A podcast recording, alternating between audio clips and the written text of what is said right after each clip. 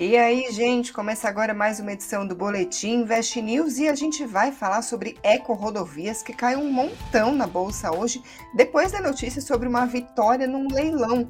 Uma vitória que não agradou tanto assim o mercado, a gente vai comentar esse ponto e também a comparação com uma concorrente na Bolsa de Valores. Também vamos fazer o resumo de notícias, fechamento do mercado, vamos falar de Natura. E para comentar esses tópicos, eu estou hoje com o Murilo Breder, analista da Nuinvest. Tudo bem, Murilo? Tudo jóia, Karina. Olá, investidores, tudo bem? Vamos lá. É uma queda realmente expressiva em eco-rodovias, até porque é um ativo normalmente menos volátil e quando ele cai nessa magnitude, magnitude chama bastante atenção. Vamos comentar o que está por trás disso. Exatamente, esse é o nosso primeiro tópico do dia. A notícia foi o seguinte, que a Eco, Rodovia, a Eco Rodovias venceu hoje, nesta quinta-feira, o leilão de concessão rodoviária do chamado lote Noroeste Paulista. O que está nesse lote? Ele é composto por estradas que interligam cidades como São José do Rio Preto, Araraquara, São Carlos e Barreto. A empresa venceu com um valor de outorga fixa de 1,2 bilhão de reais, só que a ação reagiu muito mal a essa notícia, caiu quase 12% no pregão de hoje, mais precisamente 11,97% de queda. E aí o Murilo vai explicar para a gente por que, que caiu tanto assim em três palavras e aí acabou o boletim. Não, mentira. Mas a explicação pode ser dada inicialmente em três palavras, é isso, Murilo? Perfeito, Karina. As três palavras são pagou caro demais. Resumindo, o grande, né, o que justifica essa queda é, é isso que está por trás. Vamos entrar um pouco nos números para a gente entender de fato por que parece que. É, porque o mercado teve essa reação de pagou caro demais. Vamos lá. É, a gente tem aqui o valor, só relembrando, é estra, são estradas que ligam cidades do interior de São Paulo, São José do Rio Preto, Araraquara, São Carlos e Barretos e a outorga mínima era de 7,6 milhões de reais.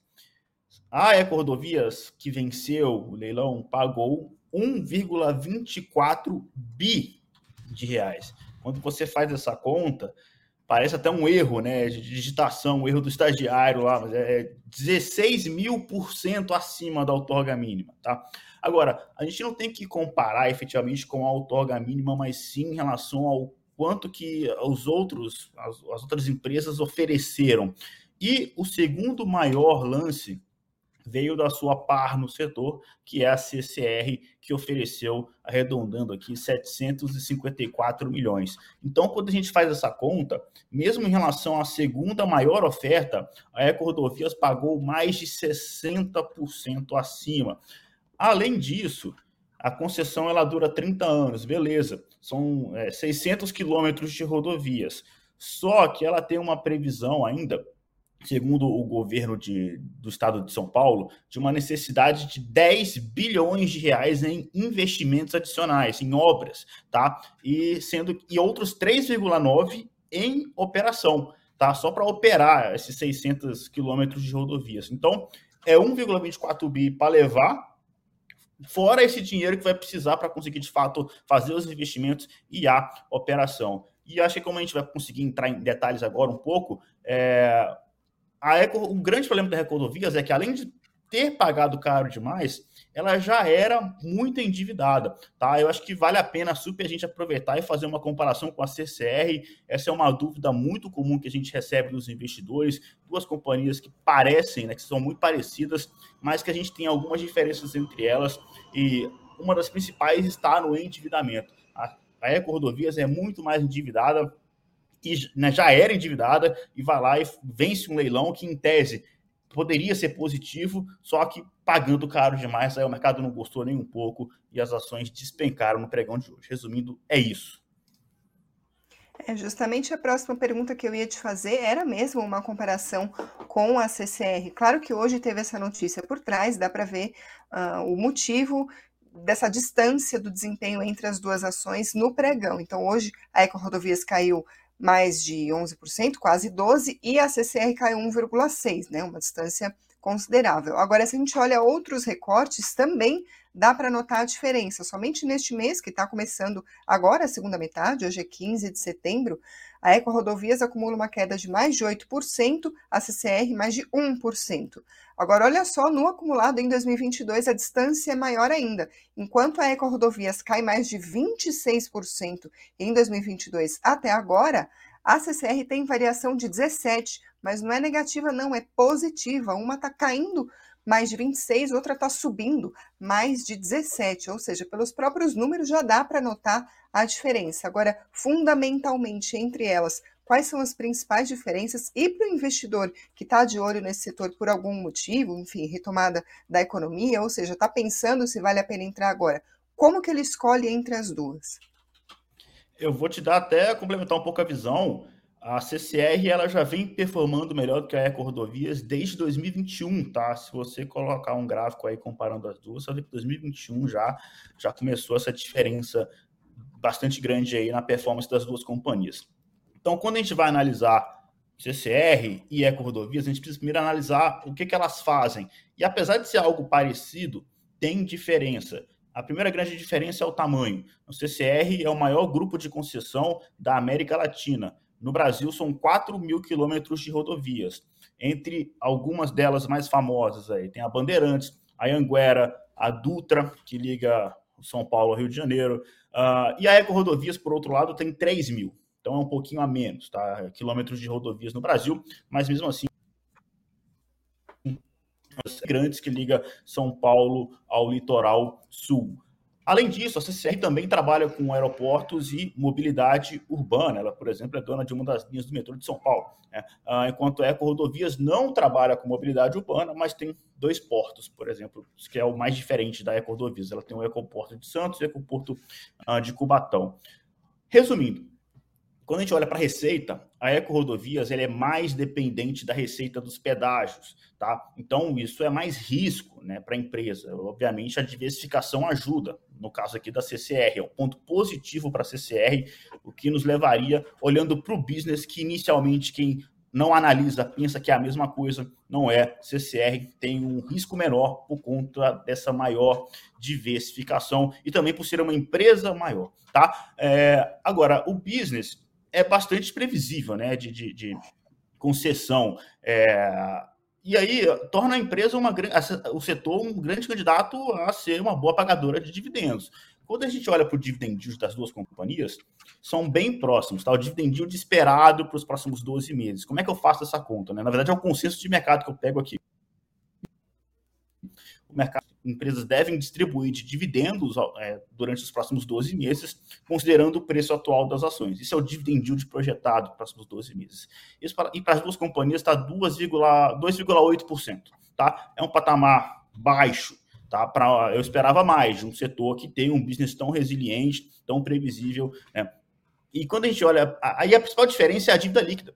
A CCR ela tem 1,8 vezes dívida líquida o endividamento controlado, né? Até três vezes, três vezes e meia dívida EBITDA, tá tranquilo. A Eco Rodovias não, a Eco Rodovias tem quatro vezes a relação dívida líquida é muito endividada. Então, esse é o agravante. Ela levou o leilão, pagou caro e já era muito endividada. Então, é... agora, o que, que o investidor pode argumentar, e seria um argumento super válido, que é, tudo bem, você tem uma empresa que aparentemente é melhor que a outra, mas tudo tem o seu preço. Às vezes, Eco Rodovias é muito mais barata do que CCR. Também não é o caso. Quando a gente vai olhar preço-lucro, por exemplo, e de novo é o preço-lucro projetado dos próximos 12 meses, a gente está com CCR a 13,7 e Eco Rodovias 12,1 vezes. Então, assim, CCR negociando um pouquinho mais caro só, mas para uma qualidade melhor. Então, resumindo, entre as duas, eu prefiro CCR, business mais tranquilo, né, um endividamento controlado, Ainda mais agora que a Itaúsa entrou no meio ali, né? Vai colocar, vai, vai participar é, ativamente da CCR, então é um business que eu gosto mais. Agora, é o que eu, é o que eu, falei aqui no meio do, da minha conversa, né? É um business bastante resiliente, previsível, beleza, mas é um dividend yield baixo. Então, eu prefiro olhar para outras, outras empresas, outros setores, porque quando a gente vai olhar para o business especificamente de concessão de, de rodovias, de infraestrutura,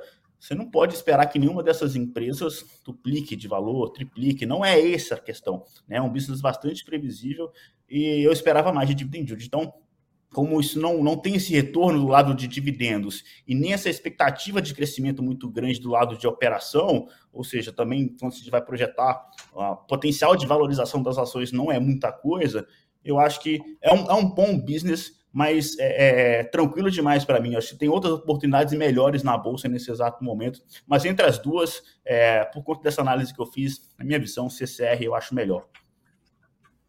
Certo. É, Murilo, a Pati, que acompanha sempre a gente aqui, diz o seguinte, que infelizmente ela está posicionada em eco-rodovias. E o Wagner diz que prefere commodity, mas se você falar que o setor é bom, ele passa a investir.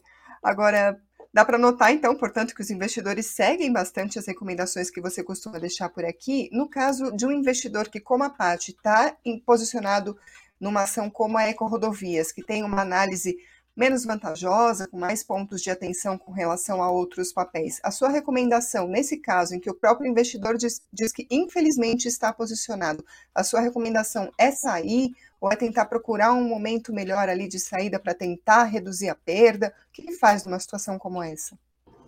Depende do tamanho da posição que esse investidor tem nessa, nessa ação, né? Tudo é, é bastante complicado a gente responder dúvida de investidor por conta disso. A gente não sabe qual é a porcentagem desse ativo na carteira, né? Uh, mas se for porcentagem baixa, no final das contas acaba, vai acabar que não vai impactar tanto a performance da carteira como um todo.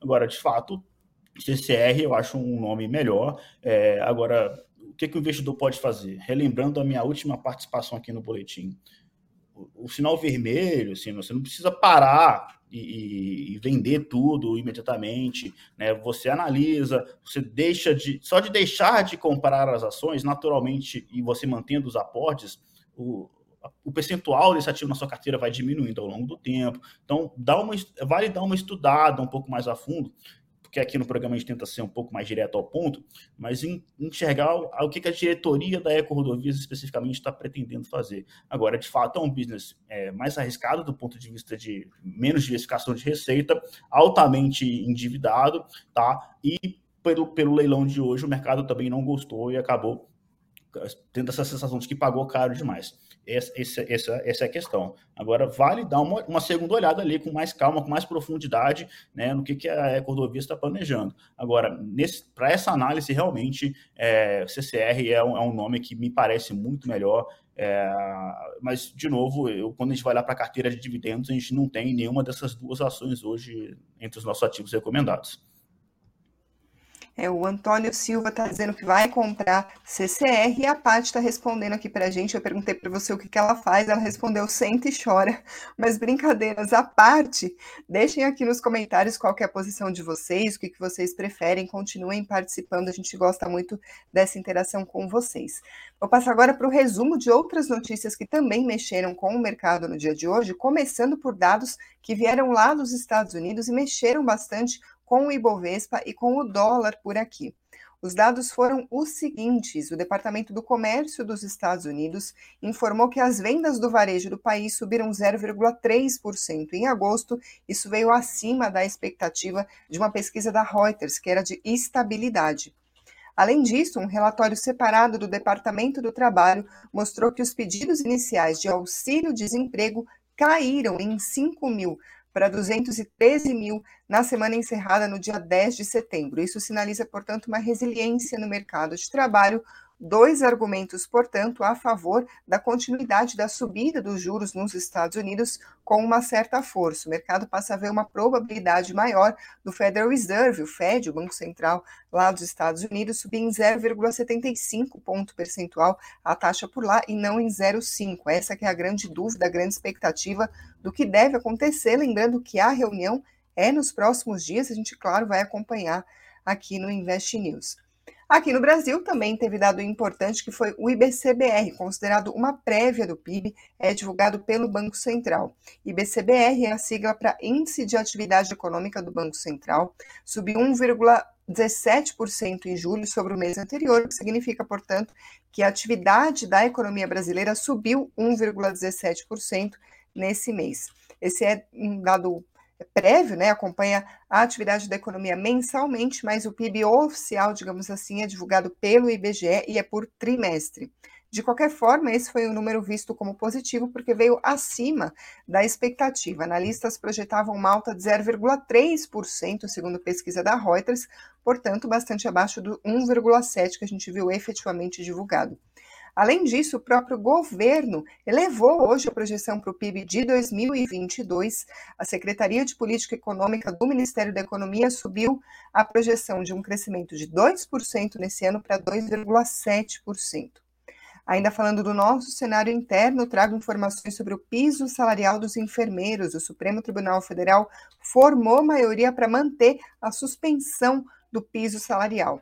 O julgamento do plenário virtual encerra na sexta-feira. Até lá, os ministros podem mudar o voto, que não é muito comum de acontecer. Vamos relembrar do que, que a gente está falando, daquela norma que criou o piso de R$ 4.750 para enfermeiros, 70% desse valor para técnicos e 50% para auxiliares.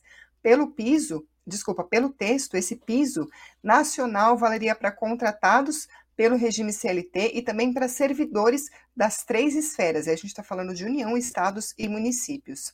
Aí as entidades disseram que teria riscos de estabelecimentos acabarem fechando por não conseguirem arcar com os custos dessa mudança. Aí, portanto, teve a suspensão e o STF formou maioria para manter suspenso esse piso. Também é importante a gente falar hoje sobre o universo cripto, porque foi dia de demerge. O que acontece? A blockchain, a blockchain Ethereum passou por uma grande atualização de software, reduzindo o uso de energia, que vai passar a usar 99,95% menos energia. O chamado demerge vai promover uma mudança na validação da rede, passando da atual Proof, proof of Work, prova de trabalho em português, para Proof of Stake, prova de participação. Tem mais detalhes sobre isso no Invest News. Vou deixar aqui para vocês nos comentários um link de uma reportagem feita pela Fabiana Ortega explicando tudo sobre a Demerge e vocês também podem acompanhar mais informações sobre isso no Flash, que saiu hoje mais cedo aqui no canal do Invest News com mais explicações sobre isso. Nesse cenário, hoje o dólar subiu 1,18% em relação ao real, fechou a R$ 5,23. O Bitcoin, por volta das 18h15, caía 0,57% aos 19.811 dólares. O Ethereum é importante falar dele hoje, justamente por causa da Demerge. Hoje caiu, caía no mesmo horário, 6,15% aos 1.500 dólares. O Ibovespa hoje caiu 0,54% aos 109.954 pontos. Vamos passar agora para outro tópico do programa que é Natura. Com 15% de alta, até agora é o segundo maior ganho do Ibovespa no acumulado de setembro. Hoje subiu 1,58%. Qual é o pano de fundo para este pregão de hoje? Tem uma reunião de conselho de administração do grupo de cosméticos, né, portanto, da empresa, e aí investidores estão especulando sobre uma, um possível anúncio de reestruturação dos negócios da empresa. Num relatório da XP, os analistas citaram possível combinação da Natura Co Latam e Avon Internacional, cisanda a ESOP e venda da The Body Shop e suspensão do Guidance. Tudo especulação, nada confirmado, tudo como o Murilo diz, senhor Fontes, ainda não tem nada de oficial, mas a própria especulação, claro, já cria ali um burburinho no mercado. Esse tipo de especulação, esse tal burburinho, pode mexer com a ação de uma maneira mais significativa, Murilo?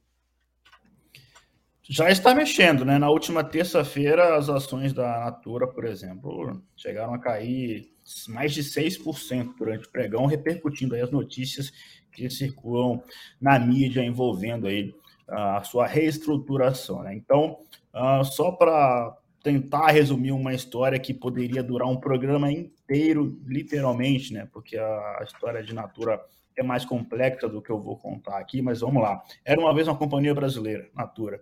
Ela colocou na cabeça um sonho global ali, e para isso ela começou a comprar várias outras marcas muito fortes internacionalmente, como a Aesop, a australiana, né, tem a The Body Shop também e a Avon.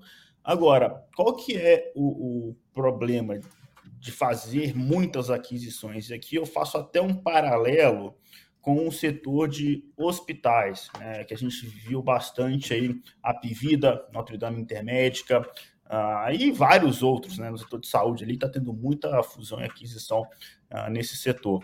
É, sair comprando qualquer coisa não significa boa notícia. Eu acho que é isso que o investidor precisa ter bastante claro na mente. Por que, que não? Normalmente, a empresa que compra outra, precisa é muito fácil eu pagar mais caro do que deveria, né? Já que eu estou querendo comprar, é, é, mais fácil eu realmente pagar mais caro. Esse é o primeiro ponto. Segundo, estou expandindo para novas geografias que às vezes eu não domino tanto, é né? um outro risco que tem que ser mantido no radar. Terceiro, é, é uma lista que tem, tem várias outras coisas ainda, mas é, sinergia, né, integração. Então, eu estou comprando, eu estou integrando uma outra empresa tem uma cultura diferente e essa sinergia ela pode demorar a acontecer, se é que vai acontecer, pode, porque pode inclusive dar errado, tá? E esse terceiro ponto é o que pode estar acontecendo com a Natura também, né? Com o caso aqui da Avon, por exemplo, né? A Avon tem uma cultura diferente da Natura. A Natura também, segundo aqui o que a gente tem lido, né? Errou durante a, a questão de valores para as consultoras de vendas, uh, e agora ela está revendo esse plano. Parece que é o famoso é, deu um passo além do que deveria ter dado, né? Agora está revendo ali algumas coisas e, e é isso que circula no mercado, né? As, as notícias de que o conselho de administração está reunido nesses últimos dias aqui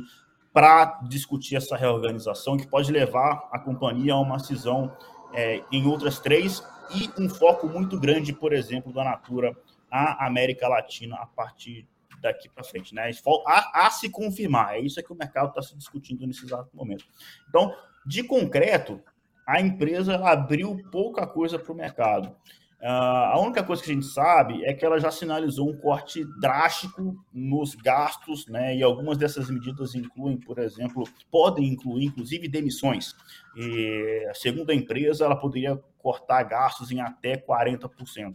Tá? É, então, esse é o problema. E, assim, na verdade, são vários problemas, e no meio de tudo isso, a Natura teve uma comunicação muito ruim com o mercado. O mercado foi sendo pego de surpresa com os dados decepcionantes de vendas, com a, a falta de sinergia nas integrações. Né? Então, foi assim que as ações foram caindo, o mercado foi descobrindo aos poucos, e aí, quando eu falo mercado, entenda tanto o sell side, que são analistas como eu, assim, de outros lugares, que soltam relatórios, né, que, que a empresa não deu visibilidade, quanto para os próprios institucionais, os fundos de investimentos, né? E a Natura era uma grande queridinha do buy side, que são os gestores, né? Que são os fundos. Então tinha muita gente comprado, houve uma frustração muito grande e uma surpresa muito grande para o mercado como um todo, e é isso que a gente tem visto. A Natura está se movimentando, como a gente está vendo aí pelas notícias do senhor Fontes, está uh, tendo reunião do conselho, novidades a serem divulgadas ao mercado em breve. Mas, enfim, aí enquanto isso, quem é investidor de Natura fica em compasso de espera, né? E é o que tem que ficar mesmo, porque é preciso aguardar as eventuais novidades. É, então, por isso que há essa pressão negativa que a gente segue vendo essa pressão negativa no curto prazo. Agora, fica a expectativa positiva para tentar achar um copo meio cheio nessa história aqui, que é que o foco, o possível, o eventual foco na América Latina seja uma decisão acertada daqui para frente do lado da Natura.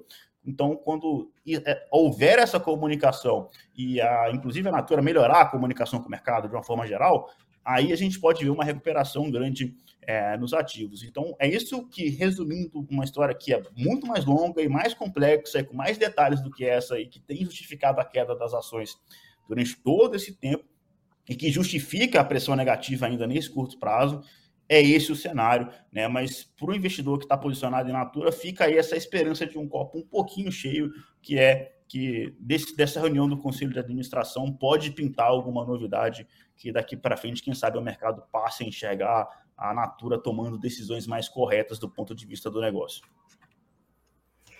Murilo, enquanto a gente foi tocando aqui nosso programa, o pessoal foi pedindo análises para você. Chegou um monte de ações diferentes aqui, pessoal pedindo comentário de B3, Oi, IRB, chegou Raizen também, eh, comentário sobre eleições e impacto no mercado, ou seja, um monte de pauta legal. Infelizmente, acaba não dando para a gente comentar tudo, né?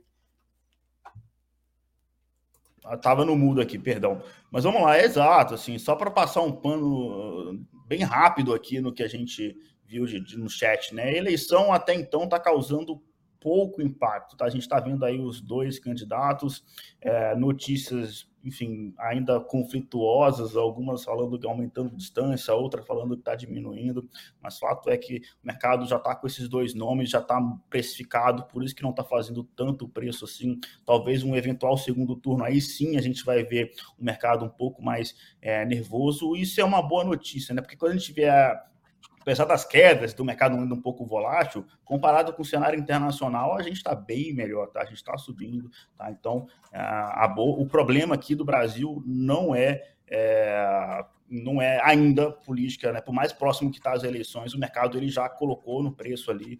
Então é isso que a gente tem visto. E sobre B3, uh, segue o mesmo racional que quando, de quando eu tirei B3 da carteira. A gente está com uma Selic muito alta, é, muitos investidores evitando aqui a negociação na Bolsa, e isso prejudica a B3. A B3, quanto maior o volume de negociação, mais dinheiro ela ganha. É, e o, a mais IPOs também é positivo para ela, e não é isso que está acontecendo agora. As empresas seguem de fora da abertura de capital aqui na nossa bolsa.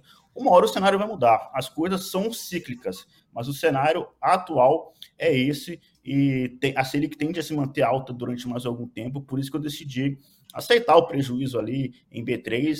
É uma ótima empresa, é, enfim, tem quase um monopólio aqui no Brasil, praticamente, na prática é um monopólio, mas o momento atual não me agrada muito e eu acho que tem outras oportunidades melhores. Então, resumindo a pergunta de B3, é isso na minha visão. É isso aí, pessoal. Continuem acompanhando, mandando as dúvidas de vocês. A gente traz para outros programas, mas essa edição se encerra por aqui. Muito obrigada a quem está acompanhando. Deixa o like se você gostou deste programa e se inscreva para você não perder as notificações dos próximos. Obrigada também a quem está ouvindo por podcast ou pela Alexa. E, claro, muito obrigada, Murilo Breder, mais uma vez pela presença. Sempre um prazer. Obrigado pelo carinho de sempre aqui. Valeu, forte abraço. Até mais. Tchau, tchau, pessoal.